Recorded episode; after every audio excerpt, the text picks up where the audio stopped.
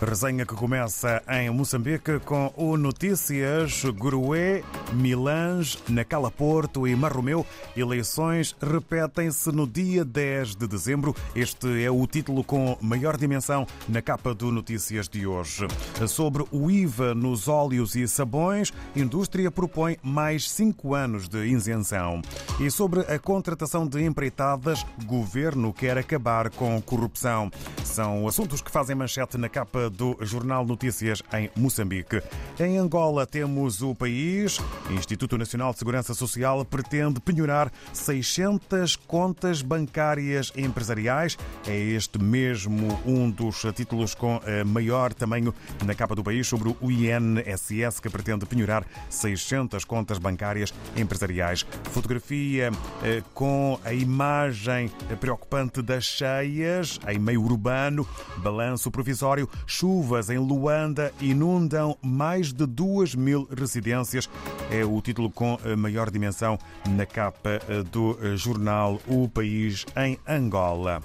Vamos até São Tomé e Príncipe. Segundo o Telanon, Presidente da República denuncia manobras de diversão política. É um dos títulos que marca a atualidade de imprensa em São Tomé e Príncipe e por ocasião do centenário do nascimento de um nacionalista, Quintero Aguiar, é também hum, imagem em foco na agência STP Press. Damos uma saltada até ao Brasil. Vamos olhar para a publicação O Globo sobre a saída de Dino. Lauro Jardim eh, menciona Ministério da Justiça não será desmembrado para a criação da segurança pública. Lula tem repetido nas últimas semanas que é contra qualquer mudança na atual pasta. E eh, também assunto que eh, dá origem a título sobre o pacote de Haddad. Senado vota Vota hoje taxação de investimentos de alta renda e apostas online. O governo espera 22 bilhões de reais. No regresso à África, vamos na Guiné-Bissau ao encontro da publicação Não Pincha.